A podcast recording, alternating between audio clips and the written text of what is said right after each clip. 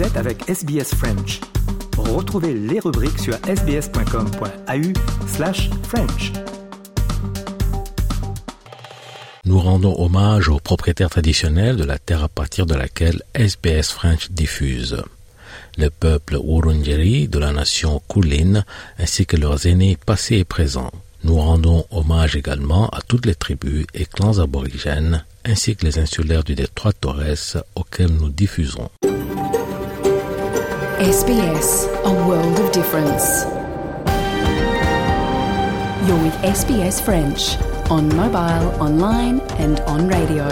Vous êtes avec SBS French sur votre smartphone, en ligne et à la radio. Mesdames et messieurs, bonjour. Il est 13h. Vous écoutez le programme en français sur Radio SBS.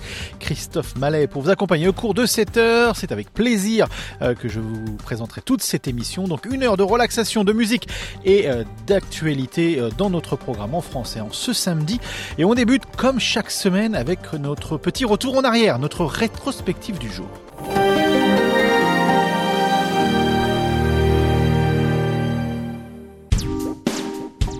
Les programmes de SBS sont disponibles en podcast et vous pouvez les écouter quand vous voulez. Pour s'inscrire ou télécharger, www.sbs.com.au/french. Et aujourd'hui, dans notre rétrospective, euh, Valentine Saboureau nous emmène dans l'une des plus anciennes prisons des États-Unis, un endroit dangereux qui a aussi été le cadre de deux concerts donnés et enregistrés par le grand Johnny Cash, l'un des chanteurs les plus engagés pour les droits des détenus. Récit en musique et avec des archives de CBS News. January 13th, 1968. They wore blue. He wore black. Hello, I'm Johnny Cash. Le 13 janvier 1968, Johnny Cash pénètre la prison de Folsom, près de Sacramento, en Californie. Il n'y est pas attendu en tant que prisonnier, mais en tant que chanteur. Il doit y donner deux concerts qui se solderont par un album live, At Folsom Prison. Performance engagée, elle permettra au chanteur de relancer sa carrière et l'incitera à s'engager pour réformer les institutions pénitentiaires. Dès le 26 février 1932 dans l'Arkansas, J.R. Cash, qui deviendra Johnny Cash, grandit dans une famille pauvre et croyante au milieu des champs de coton. Influencé par le folk, le gospel et la country de son enfance, il se met à la musique dès 12 ans en écrivant ses chansons et en jouant de la guitare.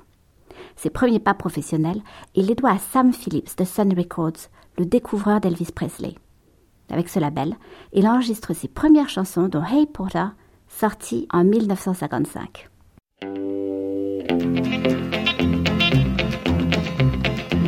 Hey Porter, hey Porter, would you tell me the time? How much longer will it be till we cross that Mason-Dixon line? At daylight, would you tell that engineer to slow it down? Or better still, just stop the train, cause I want to look around. Mais Johnny Cash a d'autres morceaux dans sa besace. Alors qu'il était engagé dans l'armée de l'air américaine en tant que décodeur morse, il a notamment écrit Folsom Prison Blues, inspiré par le film de Crane Wilbur intitulé Inside the Walls of Folsom Prison. Ce film l'a beaucoup marqué. Pour la mélodie, il s'est inspiré de Crescent City Blues de Gordon Jenkins. Le single sort fin 1955 et connaît un beau succès. Des prisonniers lui écrivent même pour qu'il vienne chanter pour eux. Et en effet, il se produit dans la prison d'État de Huntsville dès 1957. En 1968, malgré de gros succès tels Walk the Line ou Ring of Fire, sa carrière et sa vie privée battent de l'aile, notamment en raison de ses addictions. À la fin des années 1960, après une cure de désintoxication, il a cette idée d'album live en prison qu'il soumet à sa nouvelle maison de disques Columbia Records et surtout au producteur Bob Johnston, Banco. C'est Folsom qui l'accueillera, d'ailleurs, il s'y est déjà produit. Après deux jours de répétition et même les encouragements du gouverneur de l'époque Ronald Reagan, il finit par se présenter à la prison la deuxième plus vieille du pays et de haute sécurité. Deux concerts sont prévus à 9h40, l'autre à 12h40. Johnny Cash est accompagné par sa deuxième femme, la chanteuse de country June Carter, de Carl Perkins, des Statler Brothers et de son groupe les Tennessee Three. Son auditoire est composé de délinquants plus ou moins dangereux et de personnel pénitentiaire. Le concert a lieu dans le réfectoire. Cash chante notamment en duo avec son épouse, ainsi que Greystone Chapel, une chanson écrite par le détenu Glenn Shirley. Hope we do your song justice, Glenn. We're going do our best.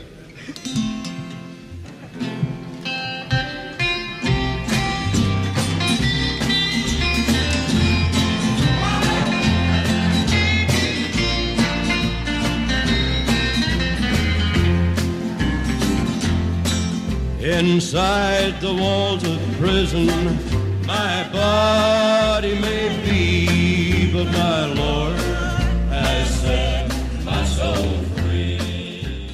Au total, 16 chansons figureront sur l'album final qui mettra 4 mois à sortir. Il ne sera pas exempt de controverses, notamment après l'assassinat de Robert Kennedy. When I was just a baby, my mama told me, son, always be a good boy, don't ever play with guns. But I shot a man in Reno just to watch him die. Les paroles But I shot a man in Reno just to watch him die, considérées comme offensantes, incitent les radios à déprogrammer la chanson. La maison de disques finit même par réenregistrer le titre sans les mots qui fâchent, évidemment contre l'avis de Johnny Cash. L'album finira par trouver son public, raflant deux Grammys en 1969 et devenant disque de platine en 2003. En 2008, Columbia et Legacy Records sortent la Legacy Edition, version non expurgée des concerts incluant deux CD et un DVD. Quant à Johnny Cash, il militera longtemps pour réformer les prisons, pour éviter l'incarcération des plus jeunes ou pour promouvoir leur éloignement d'avec des détenus plus âgés et violents. Il s'engagera aussi pour favoriser la réinsertion des détenus, allant jusqu'à embaucher Glenn Shirley après sa sortie de prison. SBS en français est disponible quand vous le souhaitez. Écoutez nos rubriques à travers nos podcasts sur votre tablette ou votre mobile gratuitement sur sbs.com.au slash French ou téléchargez l'application SBS Radio.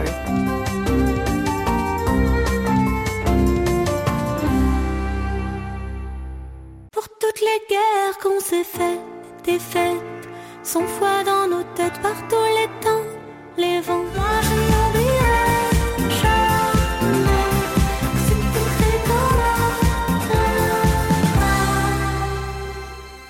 Et c'était Juliette euh, Armanet avec sa chanson Qu'importe. Vous écoutez le programme en français. Vous êtes sur Radio SBS. Courte pause et on se retrouve dans quelques instants avec le journal des sports. Votre communauté, vos conversations. SBS French. Choisissez sbs.com.au slash French comme page d'accueil de votre navigateur Internet. Retrouvez les dernières informations et actualités, participez à nos sondages et contactez-nous. sbs.com.au slash French.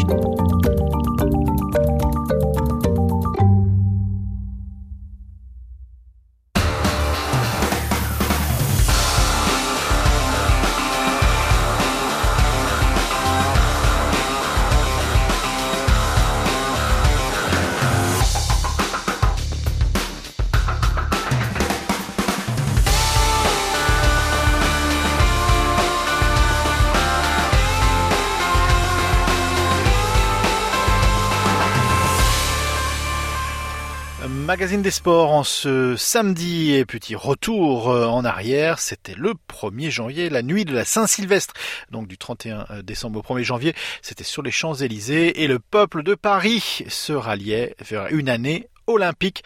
Reportage dans les rues de Paris avec l'espoir olympique des Parisiens.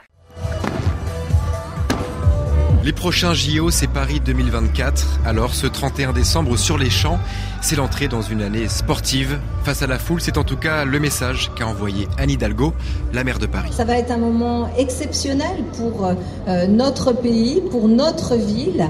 Et euh, cette entrée dans cette année olympique et paralympique va se fêter depuis Paris, depuis l'Arc de Triomphe. Dans le public, Shainez et Dina, la vingtaine, sont aux premières loges. Vous pouvez nous dire pourquoi vous êtes venus ici, sur les Champs-Élysées? Pour euh, Paris, l'ambiance euh, et une bonne, euh, un bon commencement de l'année 2024. Pour vous, être ici, c'est bien commencer l'année? Bah ouais, c'est Paris, la capitale, l'amour. Ces amoureuses de Paris seront au rendez-vous dans quelques mois pour les Jeux. La cérémonie d'ouverture, ah oui, sur la scène, ça va être incroyable. Ça va être incroyable. Ça va être incroyable. Euh, vive la France et vive les JO Parmi les nouveautés de ce réveillon adapté au JO, l'organisation a voulu tenter un défi fou, une hola géante sur 2 km. De l'Arc de Triomphe à la place de la Concorde, les centaines de milliers de personnes présentes ont levé les bras pour former une grande vague humaine, une référence évidemment au sport. La hola étant en général réalisée dans les stades, Lucille et Kevin y ont participé. Je m'y attendais vraiment pas. C'était plutôt exceptionnel. Sur le côté donc euh, c'est plus ceux du milieu qui ont fait la hola. Nous on est vraiment sur le côté-côté donc euh, Mais l'idée de faire une hola, est-ce que ça vous trouvez ça original vous trouvez bah ça ouais on va être dans le Guinness Score. euh. Ah, surtout pour avoir le Guinness des records, c'est c'est juste génial en vrai. Toujours pour marquer le coup d'une année olympique et paralympique. Ce 31 au soir, une grande boule métallique est suspendue à une dizaine de mètres du sol. Et sur des musiques parisiennes, les acrobates dansent dans de grands draps, à la force des jambes et des bras, sous les yeux émerveillés de Amandine et Chloé. Super beau, franchement. Fallait découvrir et on a appris quelques trucs sur l'histoire aussi de Paris. Donc franchement, c'était incroyable. On a adoré avec les filles, c'est vraiment bien. C'est super impressionnant. Franchement, je pourrais pas le faire, hein. mais il faut, il faut vraiment oser pour, euh, pour le faire et c'est incroyable. Il y a beaucoup d'entraînement, je pense, mais euh, il, faut vraiment le voir et c'est incroyable, vraiment. Ça en met plein les yeux. C'est ma première fois à Paris et je regrette pas du tout. Et même pendant le karaoké géant, l'ombre des jeux n'est pas loin. La première chanson, c'est Allumer le feu de Johnny Hallyday que le public a chanté en chœur. Allumer le feu en référence à la flamme olympique.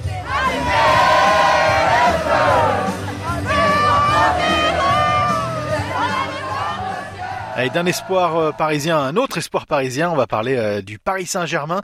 Et l'année a bien débuté avec les Parisiens puisqu'ils ont gagné, euh, ils ont remporté le trophée des champions. C'est le douzième trophée des champions de l'histoire du club parisien, ce qui ne fait qu'attiser l'appétit des supporters parisiens.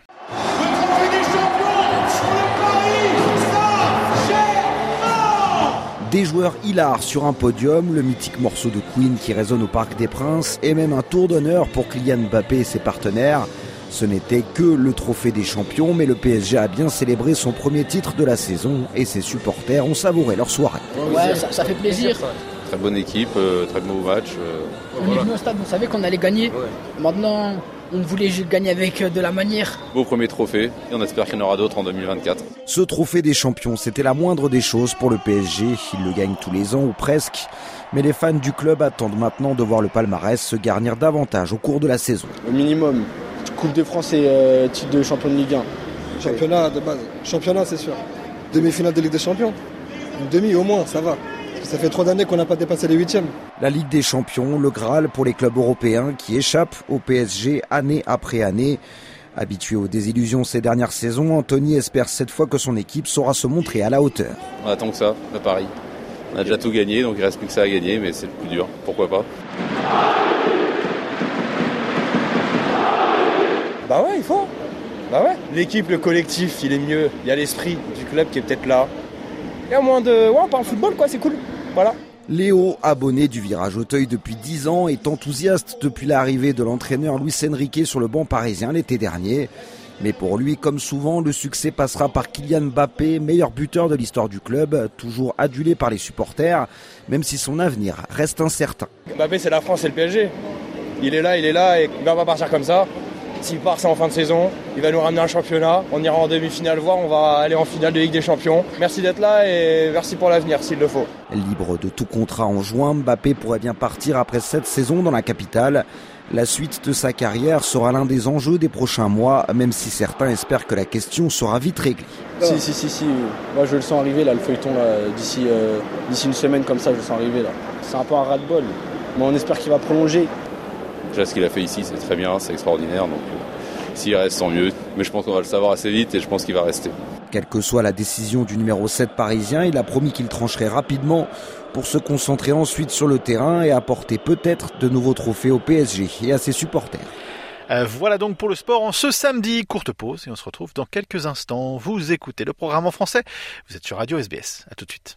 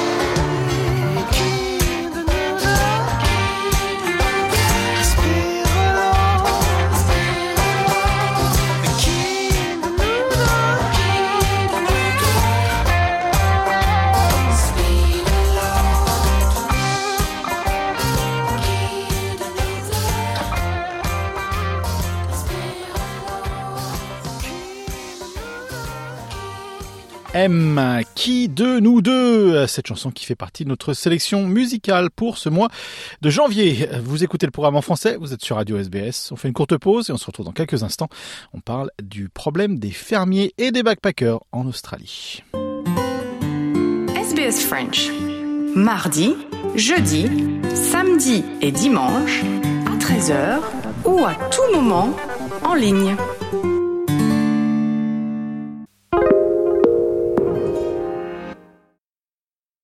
SBS is Australia's most trusted multilingual broadcaster. Our listeners are loyal, highly engaged, and have supported countless local businesses. We offer advertising packages for businesses of all sizes. Our experienced sales team will guide you through the process of owning a great campaign. Bring your own ad or have our production team make you something in one of our 68 languages. Start the conversation with your new audience today. Email sales at sbs.com.au.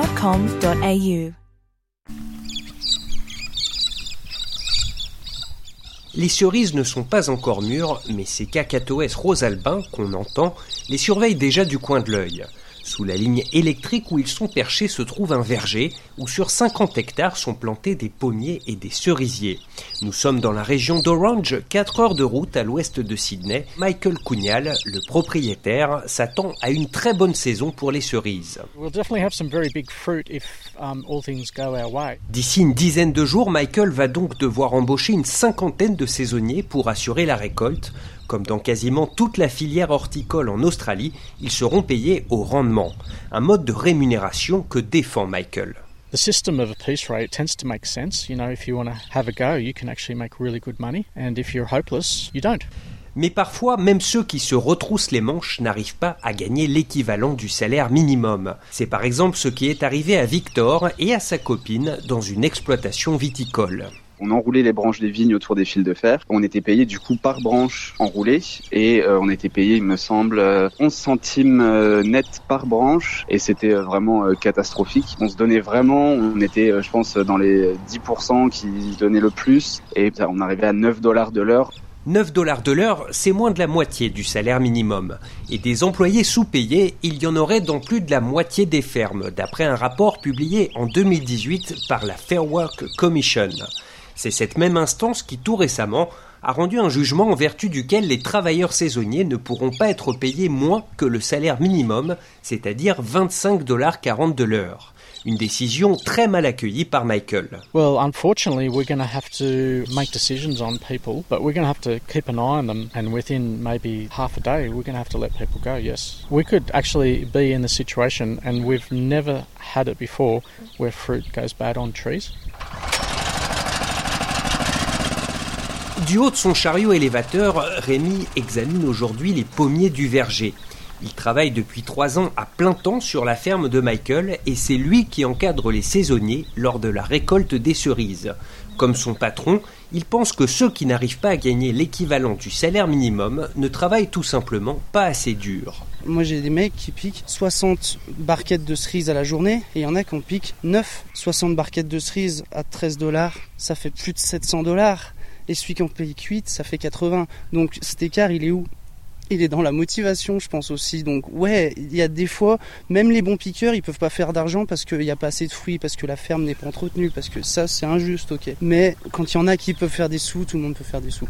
Mais si même ceux qui n'ont pas la fibre agricole partent travailler dans les fermes, c'est parce que c'est indispensable pour renouveler son visa vacances-travail. C'est exactement la raison pour laquelle Kevin, qui est informaticien, a accepté d'aller avec sa copine cueillir des framboises dans une ferme de Tasmanie pendant plusieurs semaines, et ce pour un salaire bien inférieur au minimum légal. On a décidé de vouloir faire une deuxième année, et pour ça, il fallait faire nos trois mois de ferme. Et du coup, c'est pour ça que on est arrivé en Tasmanie. Notre objectif, c'était vraiment pouvoir faire le second visa. C'était pas, pas du tout pour l'argent. Ces jeunes, qu'on appelle communément des backpackers, ils sont en temps normal 130 000 par an à tenter l'aventure australienne, parmi lesquels on compte plus de 25 000 Français. Mais depuis Covid, ils sont presque tous repartis. En conséquence, les agriculteurs ont depuis beaucoup de mal à recruter. C'est par exemple le cas de Guy Gaeta, un voisin de Michael qui lui aussi produit des cerises. We used to, Mother Nature taking our crops, but to lose your crop because you can't get pickers, Des perturbations qui ne pouvaient pas plus mal tomber pour les agriculteurs australiens, puisqu'après dix années de sécheresse, la production cette année devrait battre des records et s'établir en valeur à plus de 70 milliards de dollars. SBS en français est disponible quand vous le souhaitez. Écoutez nos rubriques à travers nos podcasts sur votre tablette ou votre mobile gratuitement sur sbs.com.au slash French ou téléchargez l'application SBS Radio.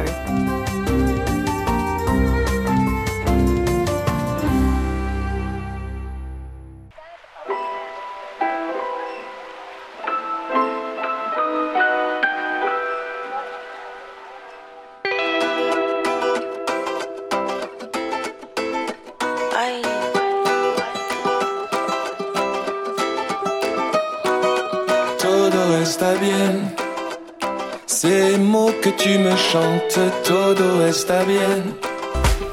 Rechante-les-moi encore.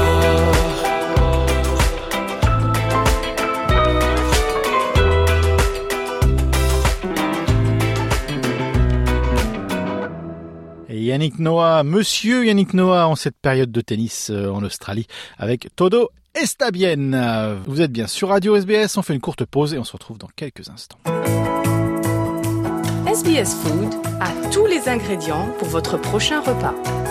Vous y trouverez des milliers de recettes issues des cuisines du monde. Essayez les petits plats des experts de SBS Food et regardez comment ils les réalisent pas à pas.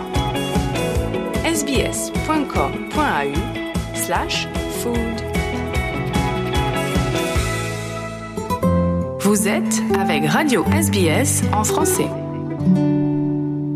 Eh bien aujourd'hui dans le programme en français, on a euh, Mireille Vignol avec nous. Bonjour déjà. Bonjour. Alors le slam, pour ceux qui ne connaissent pas du tout, du tout, du tout ce que c'est, c'est quoi? Ah bah, En fait, c'est un slam de traduction. C'est Mhm. une joute de traduction en français. C'est translation slam en anglais, mais c'est joute de traduction en français. Et donc, le principe est très simple. En fait, il y a deux traducteurs qui ont reçu, deux traductrices en l'occurrence, c'est souvent des traductrices, euh, qui ont reçu un texte, euh, le premier chapitre d'un livre en français il y a un mois. Elles ont traduit chacune de leur côté. Elles ont, elles m'ont envoyé leur texte il y a une semaine. Donc, moi, je suis modératrice. Et euh, en, en public, on va comparer leurs textes et je vais leur demander de justifier leur choix. Parce que la traduction, c'est en fait une question de choix, très souvent. et euh, ce qui est absolument incroyable, c'est que les deux textes, alors qu'on part vraiment du même texte d'origine, sont complètement différents. Donc il y a une, une autre approche au niveau du vocabulaire, du registre, de- du format. Voilà, on va découper la phrase euh, en plusieurs phrases ou non, enfin bref, euh, au niveau du temps et surtout au niveau du vocabulaire. Alors, ce slam, euh, je fais juste référence aujourd'hui dans le, monde un peu moderne. On parle de slam quand on parle de rap, de, de poésie. C'est cette espèce, mais c'est vraiment un échange. Le, le mot juste est, est, est bien posé en fait en français. Voilà. On dit pas un juste de rap, on dit un slam, mais euh, c'est vrai. Voilà. Mais, mais en fait, bon, c'est le problème, c'est qu'on essaie de trouver un, un, un terme. Alors joute, ça fait un peu médiéval, Un peu, ça fait un petit peu, voilà, on est. euh, mais il y a l'idée d'une bataille.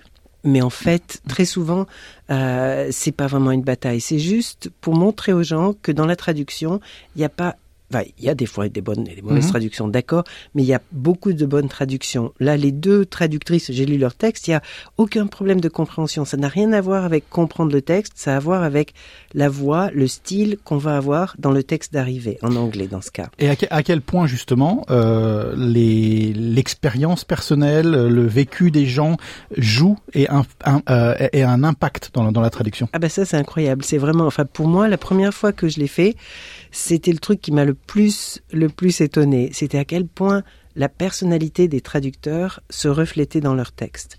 Mais en fait, c'est normal parce qu'on traduit comme comme un écrivain écrit avec son expérience, avec ce qu'il a lu, avec ce qu'il a entendu, avec ce qu'il a vécu, euh, là où on habite aussi, le milieu social. Enfin, il y a plein de choses qui influent euh, sur notre notre vocabulaire et donc euh, aussi notre personnalité. Si on est quelqu'un qui a tendance à avoir un style plus relâché, ou bien si on est quelqu'un qui est très euh, très rigide avec un style très très euh, euh, fermé, euh, bah, tout ça va se refléter. Alors évidemment. On est censé refléter euh, la voix de l'auteur, évidemment d'origine, et c'est ce qu'on fait. Mais notre voix, elle existe et on peut pas, on, peut la modifier, mais elle sera toujours présente dans, dans le dans la traduction, quoi. Est-ce que la prochaine étape de, de, de l'expérience, entre guillemets, ce serait d'avoir l'intelligence artificielle aussi? Parce qu'on parle énormément et tellement de, de ça. Est-ce que, est-ce que, et, et, et qu'en fait, c'est, vous le dites, il y a tellement un côté personnel dans, dans mm. une traduction qui n'existe pas, ou pas encore, dans une intelligence artificielle. Est-ce qu'il faudrait mettre un troisième larron, entre guillemets, euh, là-dedans? Alors, euh, c'est une grande question en ce moment pour les traducteurs. Et euh, d'ailleurs, je voulais en parler. Il y a un collectif qui s'est formé en France qui s'appelle En chair et en os et qu'on peut trouver sur Internet en chair et en os. Euh. Il y a une pétition qui a été signée par, beaucoup d'écrivains et traducteurs pour dire que je dis toujours l'intelligence artificielle, ça marche pas du tout. L'intelligence artificielle, c'est vraiment euh, qu'on l'utilise, c'est une chose, mais il faut déjà le signaler et il faut vraiment comprendre ce que ça veut dire. Parce que bon, quand c'est pour traduire euh, la composition d'un truc ou bien du, de la traduction Une recette ou voilà, c'est très technique, ça, ça peut marcher.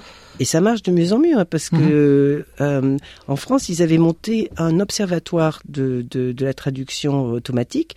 Et au début, on rigolait parce que c'était vraiment assez assez absurde.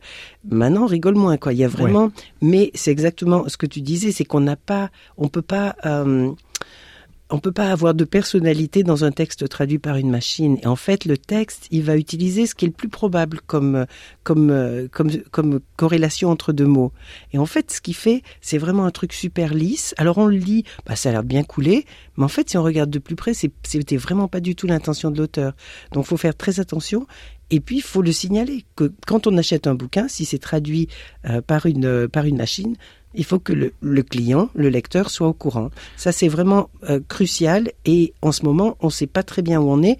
De plus en plus de collègues traducteurs euh, on leur demande de réviser un texte. J'allais vous poser la question. Est-ce que est-ce que le travail a changé? Parce que est-ce qu'il y a le premier jet qui est fait avec euh, une intelligence artificielle? Alors c'est un mot qui est très large d'ailleurs. Intelligence c'est la technologie. Voilà, on va dire plutôt que de la technologie. Euh, mais est-ce que est-ce que justement le travail a changé quand on est traducteur de dire maintenant on vous donne des, des textes pré-traduits, à vous de leur redonner un peu une âme. Ben, ça, ça, existe. Alors bon, moi ça m'est jamais arrivé. On m'a jamais proposé de réviser. Mais donc certains collègues, oui, on leur on leur demande surtout dans ce qui est euh, un peu romance, euh, bouquin romantique. Euh, un peu à l'eau de rose. Un peu à l'eau de rose, qui, qui est assez formulaïque. En fait, voilà, quand on est dans une, formule. voilà, dans une formule, ça peut très bien marcher, mais enfin moi, ce qui me plaît dans la traduction littéraire, c'est que on va vraiment on va vraiment, si on a un texte d'origine qui est rugueux, qui est un anglais qui est vraiment, euh, qui essaie de pousser les limites de la, langue, qui veut pas faire de l'anglais euh, de Shakespeare, eh ben en français, il faut qu'on respecte ça, il faut qu'on rende ça.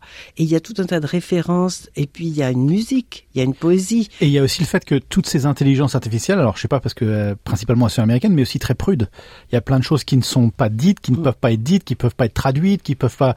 Alors c'est c'est aussi un élément, on, on aseptise beaucoup la langue ben, via, ces, intelligences artificielles. Et c'est ça qui est vraiment dangereux, parce qu'effectivement, ça, ça navigue sur toutes ces informations qui sont sur le net, en fait, et ça fait des espèces de corrélations comme ça, mais qui sont... Euh, il y a un truc euh, vraiment tout bête à faire que j'ai que j'ai testé.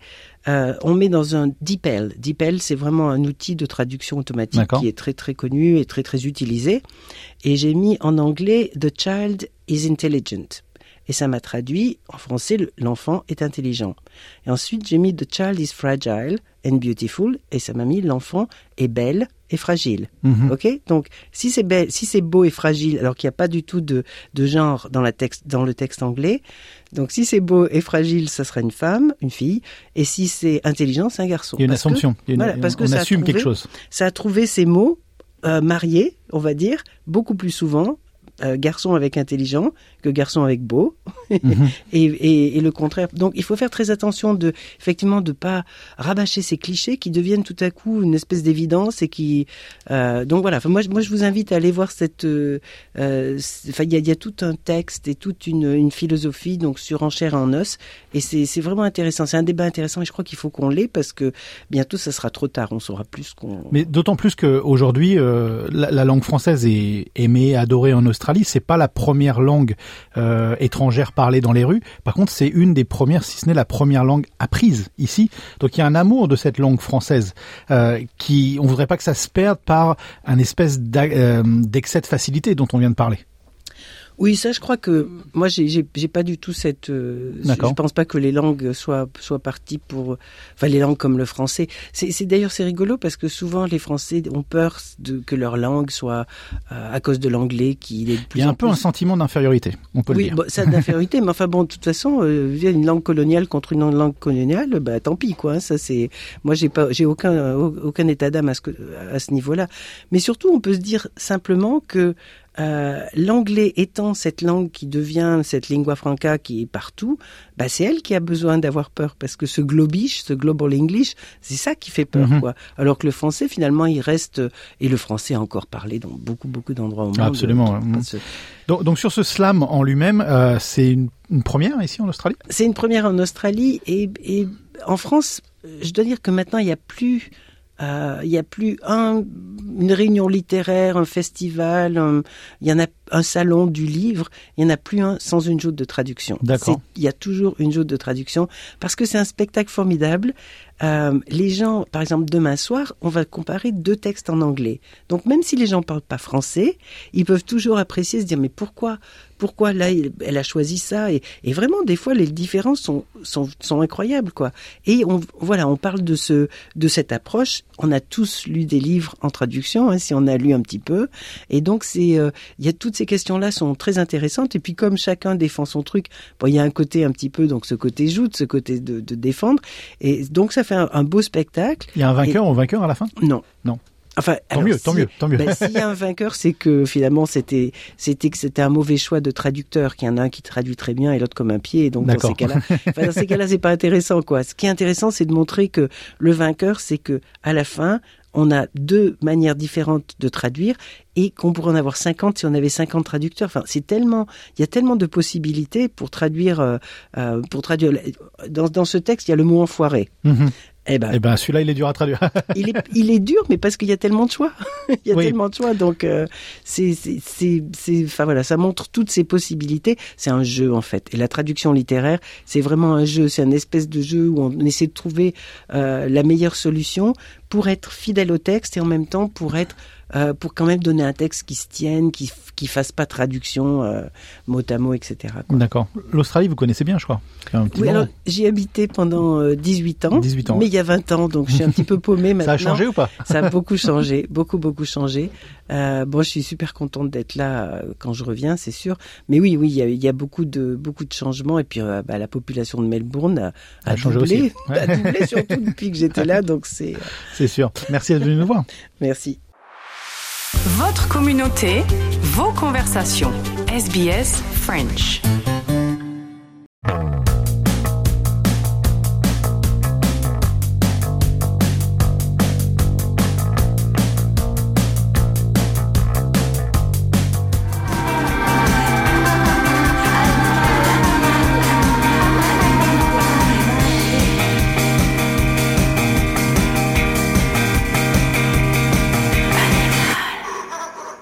Gilles Caplan, Animal, Animal, cette chanson qui fait partie euh, de notre sélection musicale pour ce mois de janvier. Allez, on va parler maintenant du vote obligatoire en Australie et son histoire particulière avec le pays.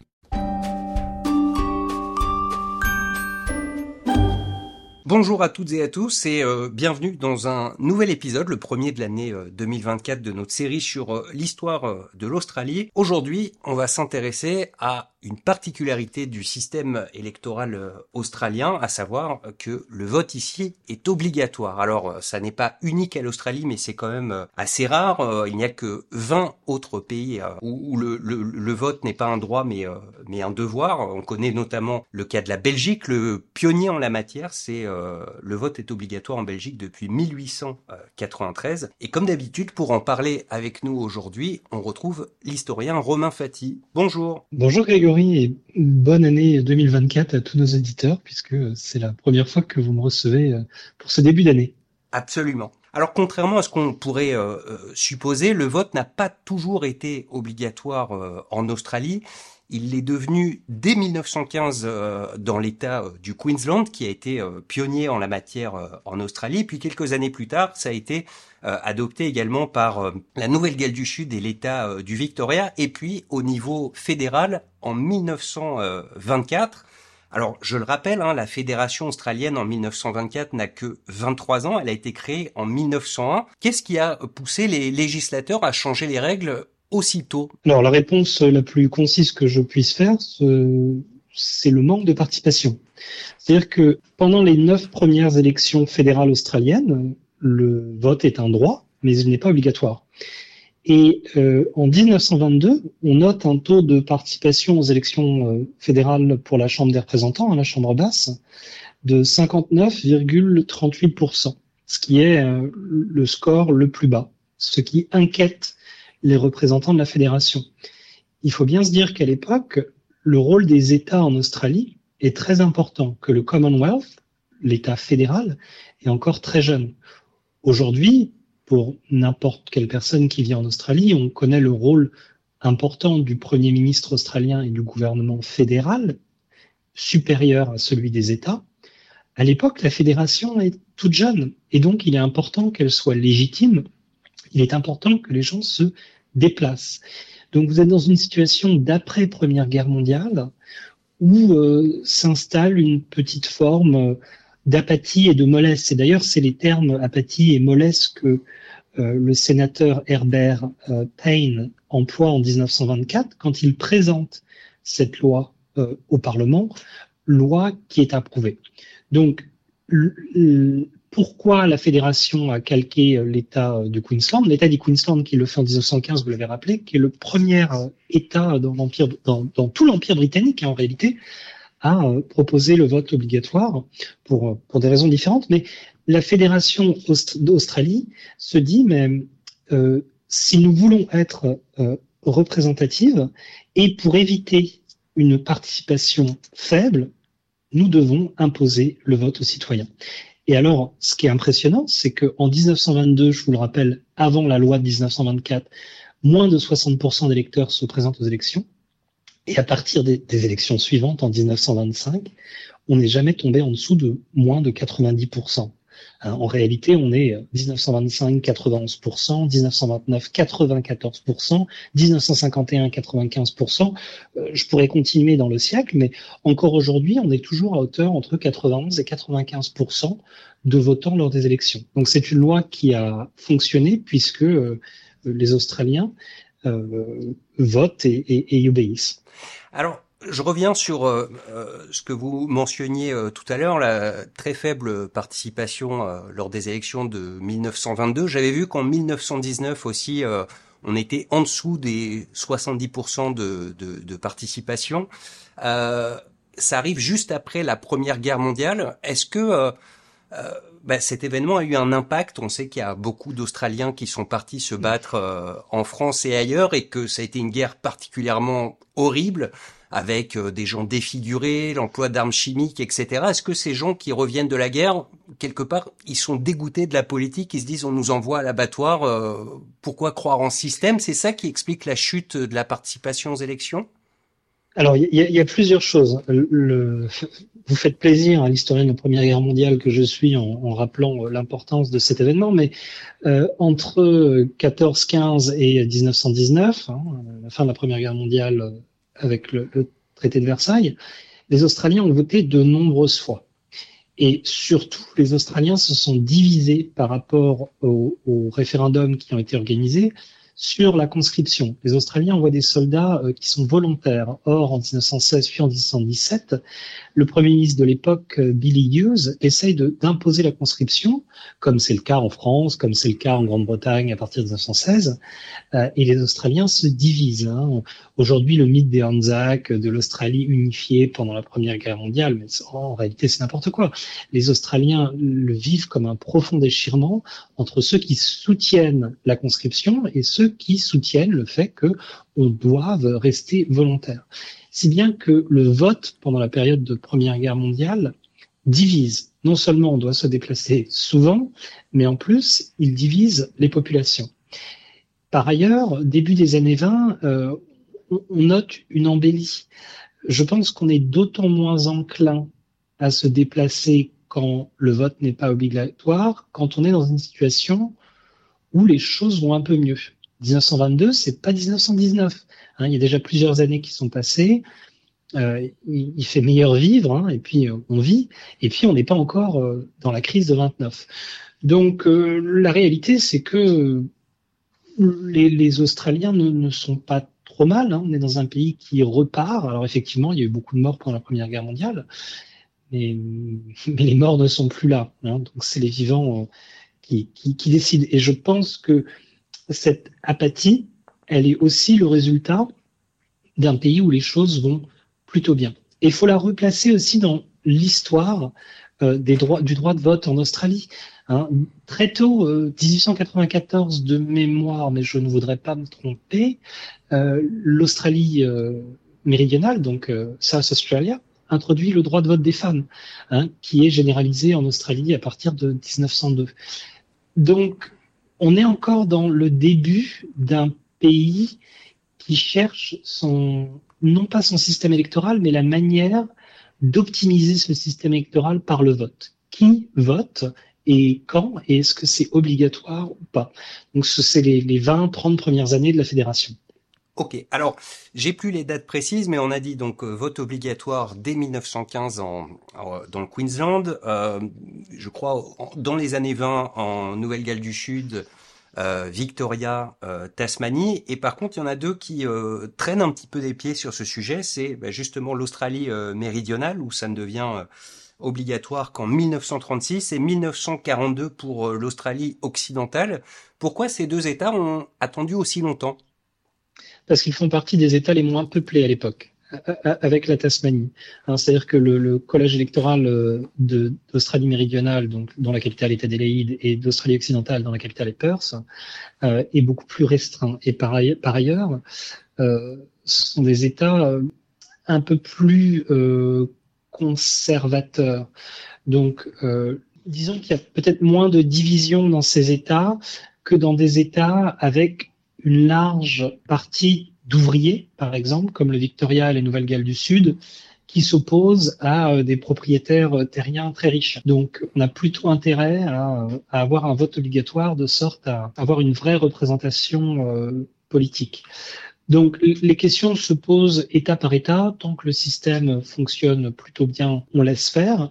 Et puis, il faut dire qu'il y a certains gouvernements, et c'est le cas, c'est le cas au niveau fédéral en Australie, euh, qui se disent, oh là là, imposer quelque chose, euh, c'est pas très bien vu au sein de la population.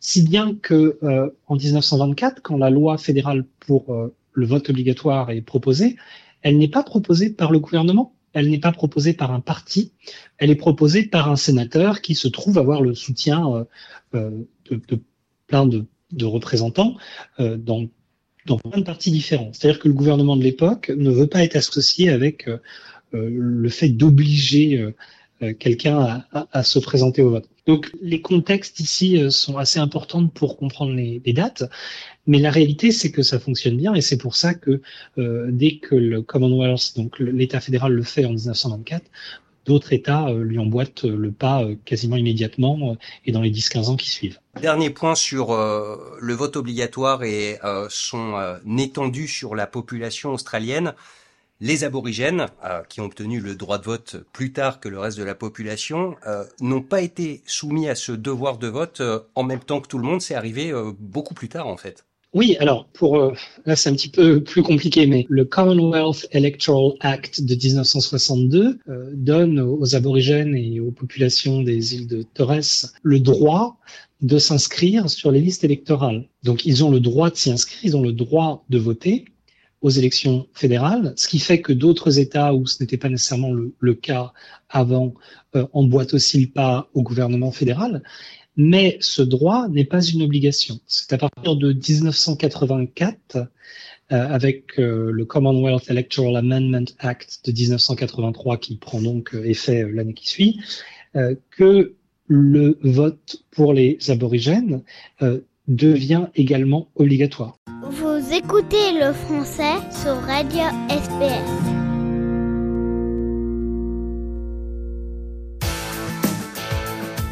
Vous êtes passionné de films? SBS On Demand a des centaines de films disponibles, visionnables à n'importe quel moment. Pour le meilleur des films dramatiques, des documentaires, des films d'horreur, des comédies et des films d'amour, allez sur sbs.com.au slash on demand.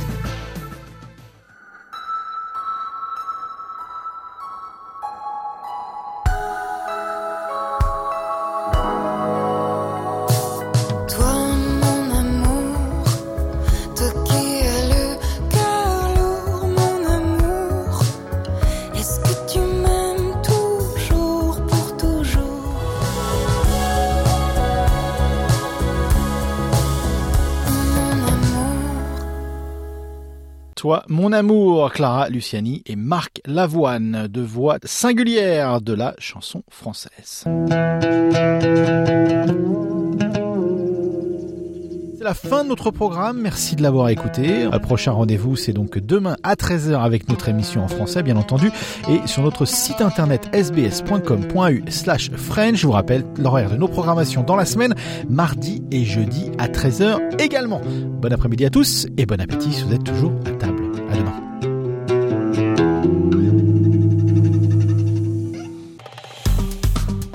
Aimez, partagez, commentez. Suivez-nous sur facebook.com slash sbsfrench.